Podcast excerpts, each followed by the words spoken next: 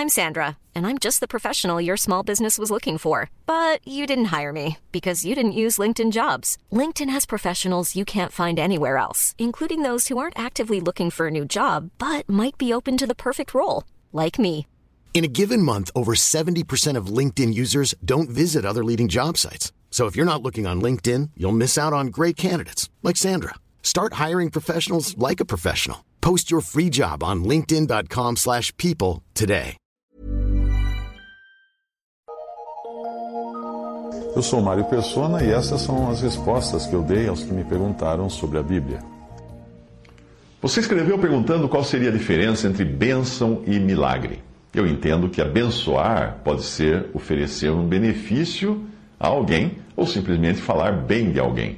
Milagre, por sua vez, é algo sobrenatural. Mas vamos deixar que o New and Concise Bible Dictionary, edição Morris, explique melhor o que é. Bênção, a palavra bênção. Existem duas aplicações distintas da palavra bênção. Deus abençoa o seu povo e o seu povo abençoa a Deus, sendo a mesma palavra constantemente utilizada em ambos os casos. É óbvio, portanto, que deve existir mais de um sentido para o termo. Além disso, nós lemos que o menor é abençoado pelo maior, em Hebreus 7,7. E apesar de estar se referindo a Melquisedeque abençoando a Abraão, o mesmo vale para Deus e suas criaturas. Ao conceder favores, Deus é o único que pode abençoar. O cristão pode dizer que Deus nos abençoou com todas as bênçãos espirituais nos lugares celestiais em Cristo, em Efésios 1:3.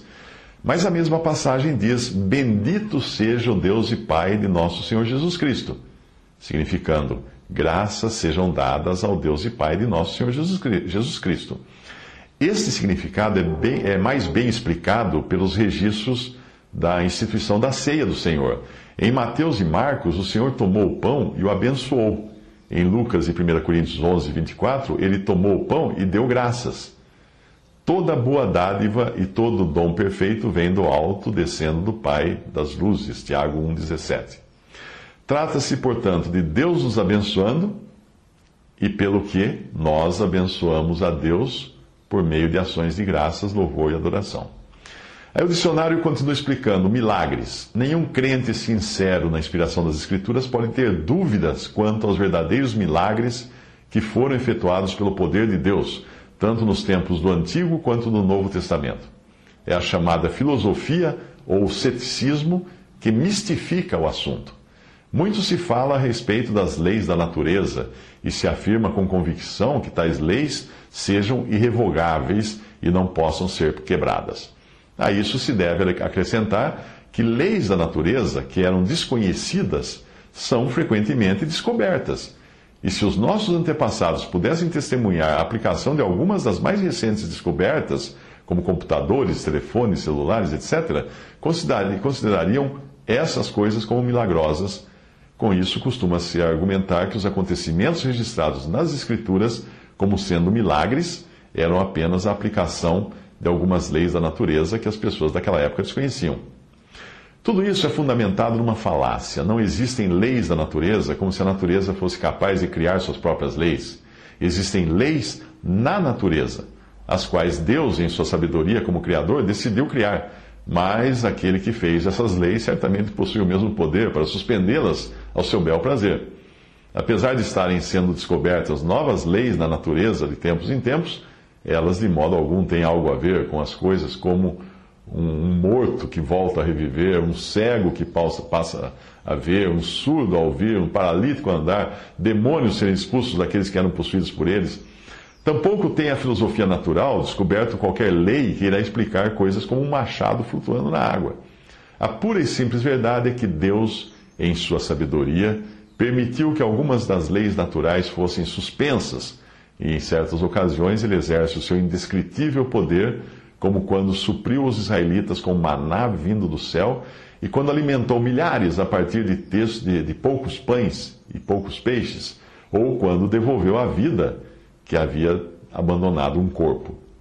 Portanto, até aí traduzido do New and Concise Bible Dictionary, Morris Edition.